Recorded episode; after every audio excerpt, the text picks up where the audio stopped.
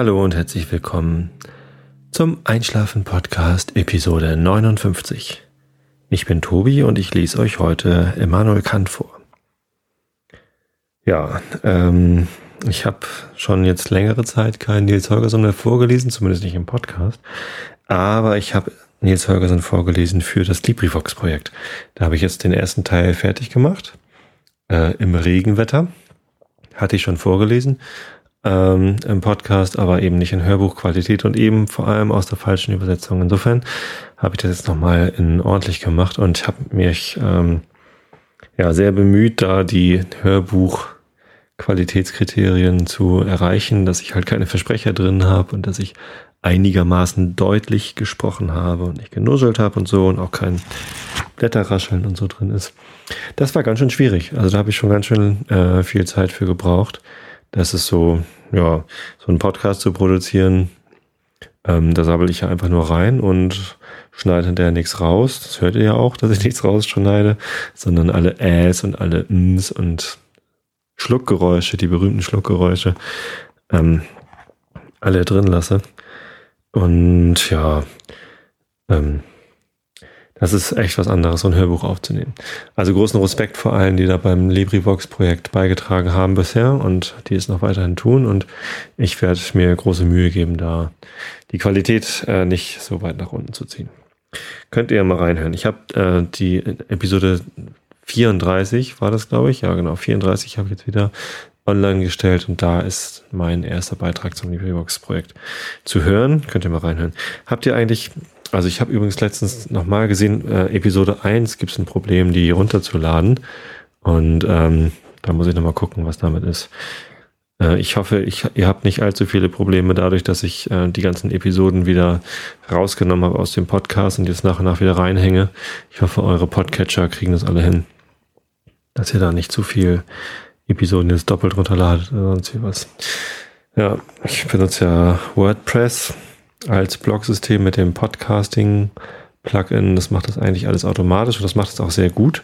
Ich bin sehr begeistert von dem Plugin. Also wenn ihr auch Podcasts produzieren wollt, dann kauft euch einfach irgendwie ein halbwegs ordentliches Mikrofon und äh, richtet euch irgendwo ein WordPress ein, wo ihr dieses Podcasting-Plugin nutzt. Das ist wirklich einfach.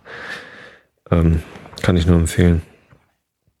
Und ja, ich hoffe nur, dass das jetzt irgendwie die RSS-Datei und eure Feeds und ich weiß nicht, was iTunes damit macht, wenn man ständig Episoden rein und wieder rausnimmt. Eigentlich, wenn ihr die Episoden schon habt, müsste eigentlich nichts passieren. Und ähm, dann habt ihr halt einfach die, die falsche Übersetzung. Das ist ja auch nicht schlimm. Ihr werdet mich ja hoffentlich nicht dafür anzeigen oder so. Ähm, die sind jetzt auch gar nicht mehr verfügbar. Insofern bin ich da, glaube ich, auch auf der sicheren Seite. Und ähm, wenn ihr die Episode noch nicht habt, dann müsstet ihr einfach die neuen kriegen. Hoffe ich. Ja, ich weiß nicht genau, was mit, wenn ihr jetzt den, den Feed abonniert und dann werden ältere Folgen wieder online gestellt, ob ihr das dann überhaupt in iTunes seht. Keine Ahnung. Müsst ihr mal reinschauen. Ansonsten könnt ihr auch über die Website einschlafen-podcast.de die Episoden runterladen. Genau.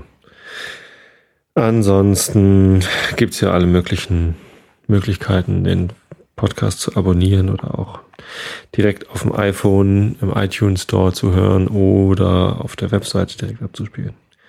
Was auch immer. Ja. Ähm, es ist Ostern, genau. Ich wollte noch was zu Ostern sagen.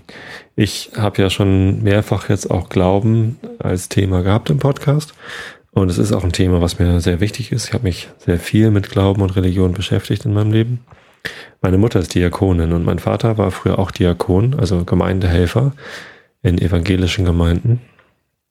Und dadurch bin ich natürlich geprägt, ähm, mich mit Glauben und Religion und Gott auseinanderzusetzen und auch mit Kirche als Institution. Und habe dann als Jugendlicher ganz viel in der Kirche mitgemacht, ähm, habe da auch meine Frau kennengelernt. Insofern, das ist schon, ähm, mich hat's bereichert. Äh, aber auch ansonsten war es eigentlich immer spannend, mich mit dem Thema auseinanderzusetzen. So mit 16, 17, 18 war ich da natürlich irgendwann auf dem Trichter, dass äh, Kirche scheiße ist und Gott ist tot und ähm, dass das alles überhaupt keinen Sinn ergibt und äh, es reicht ja vollkommen aus, Philosophie zu studieren.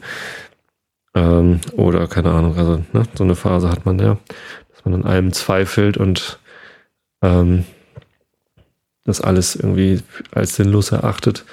Kennt wahrscheinlich jeder, der sich mal mit Glauben beschäftigt hat. Und ja, warum ich mich jetzt wieder als Christ quasi bezeichne. Ich habe für mich festgestellt, dass es nicht wichtig ist, gerade an so etwas Zentrales wie die Auferstehung Jesu zu glauben. Das ist nicht wichtig. Also für mich ist das nicht wichtig. Ich glaube nicht an die Auferstehung Jesu. Ähm, der ist halt tot. Und was die Leute hinterher geraucht haben, die behaupten, sie hätten ihn gesehen, will ich gar nicht wissen, ist mir auch egal. Vielleicht ist er sogar auferstanden. Ähm, wer weiß das schon? War keiner dabei. Ich halte es für recht unwahrscheinlich, weil ich nun mal auch so ein bisschen Materialist bin. Ähm, fällt mir schwer, an so Übernatürliches zu glauben. Es fällt mir überhaupt nicht schwer, an äh, Dinge zu glauben, ähm, die man sich nicht erklären kann. Also, dass es irgendwelche Kräfte gibt, die wir noch nicht kennen oder so, glaube ich sofort, weil ähm, es immer Sachen gibt, die die Menschen noch nicht verstanden haben. Also, ähm, Früher hielt man das Sonnenlicht für ein Wunder und für einen Gott, der Sonne sendet. Mittlerweile wissen wir, dass das irgendwie so ein ja, Kernfusionsreaktor ist, der da in so und so viel tausend Kilometer Entfernung ähm, ein, ja, eine Sonne halt ist, ein, ein Stern und die Erde kreist drumherum. Das heißt, man lernt immer wieder mehr dazu und immer mehr Dinge, die man sich nicht erklären konnte, die mal ein Gott war, ähm, sind dann kein Gott mehr und dann kann man sich das erklären. Jetzt kann man natürlich hingehen und sagen, ja, ja, irgendwann können wir uns alles erklären und wir brauchen keine Vorstellung mehr von einem Gott, aber das glaube ich nicht. Ich glaube, es gibt einfach so viel Kram auf der Welt, so viel Unglaubliches, dass es immer irgendwas gibt, was man sich nicht erklären kann. Je mehr wir forschen, desto mehr entdecken wir und desto mehr äh, entdecken wir auch an Dingen, die wir uns nicht erklären können. Zum Beispiel, ähm, warum Elektronen immer in einem Abstand von so und so viel bis so und so viel um einen äh, Atomkern rumfliegen und so. Also da sind wir, ne, vor 100 Jahren wusste man noch nicht, dass es äh, diese Thematik überhaupt gibt. Heute wissen wir, dass es die gibt, aber wir wissen nicht, warum es sie gibt. Und ähm, insofern, oder keine Ahnung, vielleicht weiß man es auch schon. Ich bin da nicht auf dem neuesten Stand der Physik, aber ähm, es, man entdeckt immer wieder neue Sachen, die man sich nicht erklären kann. Insofern wird es auch nie vorbeigehen. Also man wird nie alles verstanden haben. Es wird die Weltformel nie geben. Sag ich jetzt einfach mal. Und äh, insofern ist Glauben an sich, also Glauben als Konzept, dass man ähm, äh, eine, eine Sache als gegeben hinnimmt und einfach mal so als richtig annimmt, das wird es immer geben. Glauben wird es immer geben. Und man braucht das auch. Genau, und ich nenne mich Christ, obwohl ich nicht an die Auferstehung Jesu glaube, obwohl das ja eins, eins der wichtigsten Elemente des christlichen Glaubens äh, ist, weil ich eben in einer christlichen Umgebung aufgewachsen bin und aus dem Christentum meine Werte gezogen habe. Also, dass man sich gegenseitig lieb haben soll, habe ich durch das Christentum gelernt. Auch wenn in der Bibel auch so ein Scheiß drin steht wie ähm, Auge um Auge, Zahn um Zahn oder irgendwo hat Jesus auch mal gesagt, nehmt die Schwerter und schlagt eure Brüder tot oder so. Steht ziemlich viel Mist in der Bibel drin ich finde das Buch auch äh, sehr schlecht. Das ist natürlich, ähm, also ich finde es einerseits schlecht, weil so ein, so ein Scheiß drin steht und andererseits finde ich das Buch schlecht, weil es so äh, vielfältig interpretiert werden kann. Es ist natürlich auch gut, dass man die Bibel interpretieren kann, wie man denn möchte. Ähm, weil man dann eben alles reinlegen kann. Aber genau das ist eben auch schlecht. Ne, dann können Leute hergehen und sagen, in der Bibel steht aber drin, wir müssen dieses andere Volk abschlachten und dann tun sie das im Namen Gottes. Halte ich nicht für gut. So. Dass überhaupt Völker abgeschlachtet werden, ist natürlich nicht gut, aber dass sie das auch noch im Namen Gottes angeblich tun und dann auch noch Leute glauben, dass das wirklich Gottes Wille ist, was sie da machen, das ist halt ähm, sehr, sehr böse und sehr, sehr schlecht. Deswegen finde ich die Bibel als Buch schlecht. Ja, ist natürlich dann übel, sich als Christ zu bezeichnen, wenn man die Grundlage des Christentums, nämlich die Bibel, irgendwie schlecht findet. Aber ich bin nun mal so erzogen worden, ich bin so aufgewachsen, ich habe da ganz viel draus gezogen und ich weiß dadurch, dass man eben auch aus dem christlichen Glauben und auch aus der Bibel sehr viel Gutes ziehen kann.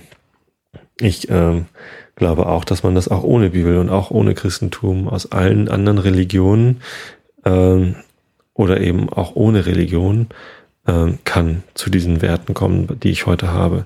Deswegen bin ich auch nicht missionarisch drauf und sage, alle sollen Christen werden, um Gottes Willen. Bloß nicht. Ich ähm, habe großen Respekt vor jedem, der ähm, zu einem vernünftigen Weltbild gekommen ist und Nächstenliebe praktiziert und ähm, Toleranz predigt, oder auch nicht nur predigt, sondern Toleranz lebt. Ähm, insofern ist es mir scheißegal, wie man zu diesen Werten gekommen ist. Ich bin halt übers Christentum dahin gekommen, deswegen nenne ich mich Christ.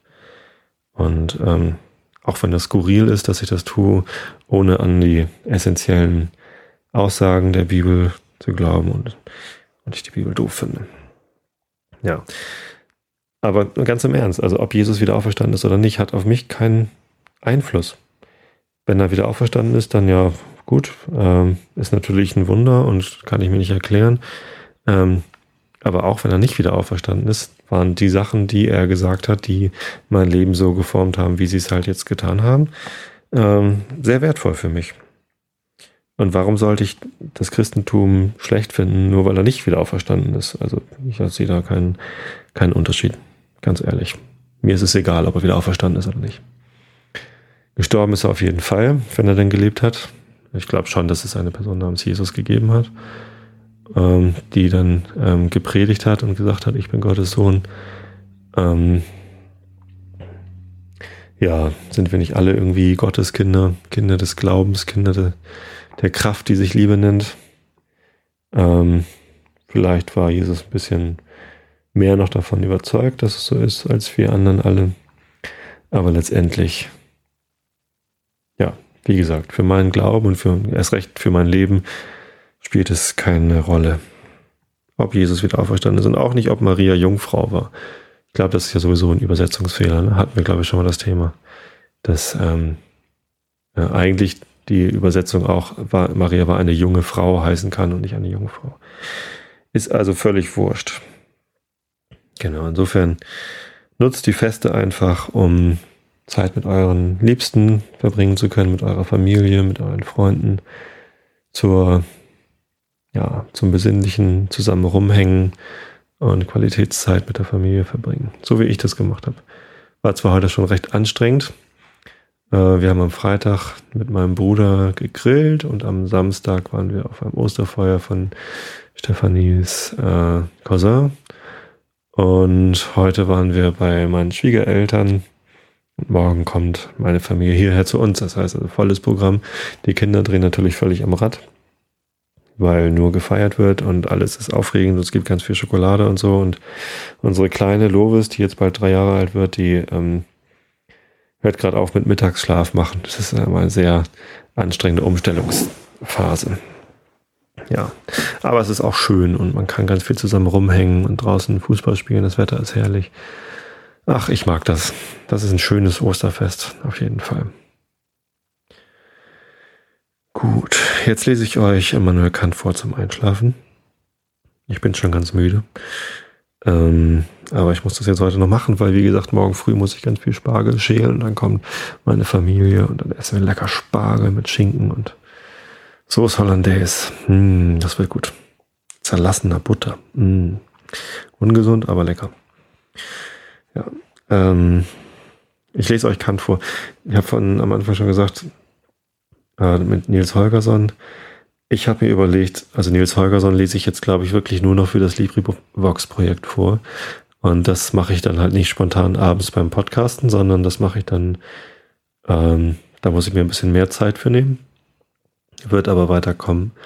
Und auch die anderen Folgen, die jetzt im LibriVox-Projekt noch ähm, produziert werden, werden auch kommen. Und aber in der Zwischenzeit konzentriere ich mich jetzt mal auf Kant. Da müssen alle Nils Holgersson-Fans jetzt mal mit leben, aber dafür kriegt ihr das ja auch dann als richtig tolles Hörbuch. Ich hatte überlegt, ob ich noch ein anderes äh, Buch wieder mit reinnehme. Ich hätte ja zum Beispiel heute mal ein bisschen aus der Bibel vorlesen können. Aber ganz ehrlich, das Evangelium da, also die Auferstehungsgeschichte, das ist eine Märchengeschichte in meinen Augen. Und warum soll ich euch die vorlesen? Sehe ich eigentlich keinen. Ich habe euch zwar auch die Weihnachtsgeschichte vorgelesen, aber nee, also die Ostergeschichte, Keine Ahnung, stehe ich irgendwie nicht drauf. Ja, da lese ich euch lieber was über Osterglocken vor, die finde ich schöner. Aber nein, ich lese euch jetzt einfach Kant vor, bis das Buch zu Ende ist. Und zwischendurch gibt es Nils Holgersson Episoden, wenn dann mal welche fertig sind. Ich hoffe, das ist okay für euch alle. Ähm, und Immanuel Kant ist dann ja auch irgendwann zu Ende. Guck mal, ja, wir sind schon so fast auf der Hälfte vom ersten Band. Also ein Viertel haben wir schon geschafft. Wir sind in der transzendentalen Analytik. Und ich glaube bei Paragraph 18, ich habe jetzt zwar ein Lesezeichen reingelegt, aber es gibt irgendwie zwei Paragraphen, die auf dieser Seite anfangen.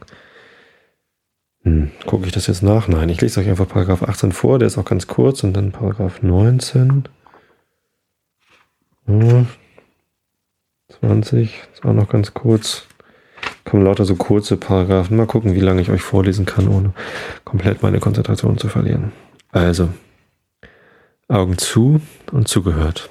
Immanuel Kant, Kritik der reinen Vernunft. Transzendentale Analytik, transzendentale Deduktion.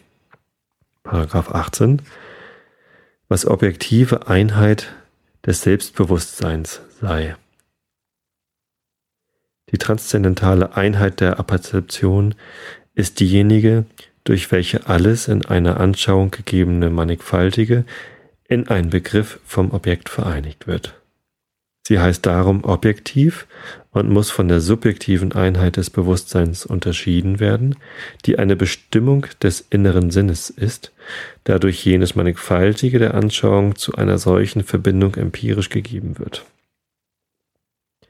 Ob ich mir des Mannigfaltigen als zugleich oder nacheinander empirisch bewusst sein könne, kommt auf Umstände oder empirische Bedingungen an daher die empirische Einheit des Bewusstseins durch Assoziation der Vorstellung selbst eine Erscheinung betrifft und ganz zufällig ist. Dagegen steht die reine Form der Anschauung in der Zeit, bloß als Anschauung überhaupt, die ein gegebenes Mannigfaltiges enthält, unter der ursprünglichen Einheit des Bewusstseins lediglich durch die notwendige Beziehung des Mannigfaltigen der Anschauung zum einen, ich denke, also durch die reine Synthesis des Verstandes, welche a priori der empirischen zum Grunde liegt. Jene Einheit ist allein objektiv gültig. Die empirische Einheit der Perzeption, die wir hier nicht erwägen und die auch nur von der ersteren unter gegebenen Bedingungen in concreto abgeleitet ist, hat nur subjektive Gültigkeit. Einer verbindet die Vorstellung eines gewissen Worts mit einer Sache, der andere mit einer anderen Sache. Und die Einheit des Bewusstseins in dem, was empirisch ist, ist in Ansehung dessen, was gegeben ist, nicht notwendig und allgemein geltend. Paragraph 19. Die logische Form aller Urteile besteht in der objektiven Einheit der Perzeption der darin enthaltenen Begriffe. Ich habe mich niemals durch die Erklärung welche die Logiker von einem Urteil überhaupt geben, befriedigen können. Es ist, wie Sie sagen, die Vorstellung eines Verhältnisses zwischen zwei Begriffen. Ohne nun hier über das Fehlerhafte der Erklärung, dass sie allenfalls nur auf kategorische, aber nicht hypothetische und disjunktive Urteile passt, also welche letztere nicht ein Verhältnis zwischen Begriffen, sondern selbst von Urteilen enthalten, mit ihnen zu zanken, ohne achtet aus diesem Versehen der Logik manche lästige Folgen erwachsen sind. Fußnote mit einem Satz. Die weitläufige Lehre von den vier syllogistischen Figuren betrifft nur die kategorischen Vernunft, Vernunftsschlüsse und ob sie zwar nichts weiter ist als eine Kunst durch Versteckung unmittelbarer Schlüsse, Consequentiae immediate, unter die Prämissen eines reinen Vernunftsschlusses den Schein mehrerer Schlussarten als des in der ersten Figur zu erschleichen, so würde sie doch dadurch allein kein sonderliches Glück gemacht haben, wenn es ihr nicht gelungen wäre, die kategorischen Urteile als die, worauf sich alle anderen müssen beziehen lassen, ein ausschließliches Ansehen zu bringen, welches aber nach 9 falsch ist. Fußnote Ende. weiter in dem Satz, den ich vorhin angefangen habe, Komma, merke ich nur an, dass worin dieses Verhältnis bestehe, hier nicht bestimmt ist. Alright. Wenn ich aber die Beziehung gegebener Erkenntnisse in jedem Urteile genauer untersuche und sie als dem Verstande angehörige, von dem Verhältnisse nach Gesetzen der reproduktiven Einbildungskraft, welches nur subjektive Gültigkeit hat, unterscheide, so finde ich, dass ein Urteil nichts anderes sei, als die Art gegebene Erkenntnisse zur objektiven Einheit der Aperzeption zu bringen. Darauf zielt das Verhältniswörtchen ist in denselben und die objektive Einheit gegebener Vorstellungen von der subjektiven zu unterscheiden. Denn dieses bezeichnet die Beziehung derselben auf die ursprüngliche Aperzeption und die notwendige Einheit derselben, wenngleich das Urteil selbst empirisch mithin zufällig ist. Zum Beispiel, die Körper sind schwer. Damit ich zwar nicht sagen will, diese Vorstellungen gehören in der empirischen Anschauung notwendig zueinander, sondern sie gehören Vermöge der notwendigen Einheit der Perzeption in der Synthesis der Anschauung zueinander, das heißt nach Prinzipien der objektiven Bestimmung aller Vorstellungen, sofern daraus Erkenntnis werden kann, welche Prinzipien alle aus dem Grundsatz der transzendentalen Einheit der Perzeption abgeleitet sind. Dadurch allein wird aus diesem Verhältnisse ein Urteil, das heißt ein Verhältnis, das objektiv gültig ist und sich von dem Verhältnisse eben derselben Vorstellung, worin bloß subjektive Gültigkeit wäre, zum Beispiel nach Gesetzen der Assoziation, hinreichend unterscheidet. Nach den letzteren würde ich nur sagen können, wenn ich einen Körper trage, so fühle ich einen Druck der Schwere, aber nicht, er, der Körper, ist schwer welches so viel sagen will, als diese beiden Vorstellungen sind im Objekt, das heißt ohne Unterschied des Zustandes des Subjekts verbunden und nicht bloß in der Wahrnehmung, so oft sie auch wiederholt sein mag, beisammen. Paragraph 20 Alle sinnliche Anschauungen stehen unter den Kategorien als Bedingung, unter denen allein das Mannigfaltige derselben in ein Bewusstsein zusammenkommen kann. Das Mannigfaltige in einer sinnlichen Anschauung gegebene gehört notwendig unter die ursprüngliche synthetische Einheit der Aperzeption, weil durch diese die Einheit der Anschauung allein möglich ist. Paragraph 17. Diejenige Handlung des Verstandes aber, durch die das Mannigfaltige gegebener Vorstellungen, sie mögen Anschauung oder Begriffe sein, unter eine Aperzeption überhaupt gebracht wird, ist die logische Funktion der Urteile. Paragraph 19. Also ist alles Mannigfaltige, sofern es in einer empirischen Anschauung gegeben ist, in Ansehung einer der logischen Funktionen zu urteilen bestimmt, durch die es nämlich zu einem Bewusstsein überhaupt gebracht wird. Nun sind aber die Kategorien nichts anderes, als eben diese Funktionen zu urteilen, sofern das Mannigfaltige einer gegebenen Anschauung in Ansehung ihrer bestimmt ist. Paragraph 13. Also steht auch das Mannigfaltige in einer gegebenen Anschauung notwendig unter Kategorien. So, ich hoffe, ihr schlaft jetzt mittlerweile alle. Wenn nicht, dann würde ich euch bitten, äh, mal im iTunes Store nach Einschlafen Podcast zu suchen und wenn ihr mich da gefunden habt, schaut euch mal die Rezensionen an. Ich habe mittlerweile schon 24 Rezensionen. Vielen Dank für die neuen, die jetzt dazugekommen sind seit dem letzten Mal. Ich habe gerade heute wieder eine entdeckt, die war richtig nett mit Text. Und das freut mich immer ganz toll. Also, ähm, wenn ihr Lust habt, gebt mir eine Bewertung im iTunes Store oder kommt auf meine Seite einschlaf-podcast.de und werdet Fan auf Facebook oder gebt mir dort einen Kommentar. Ich freue mich immer ganz toll über eure Rückmeldungen.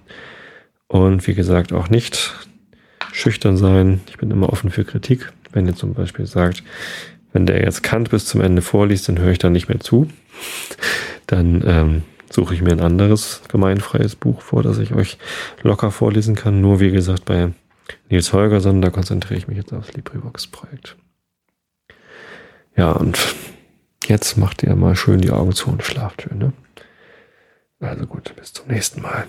Tschüss.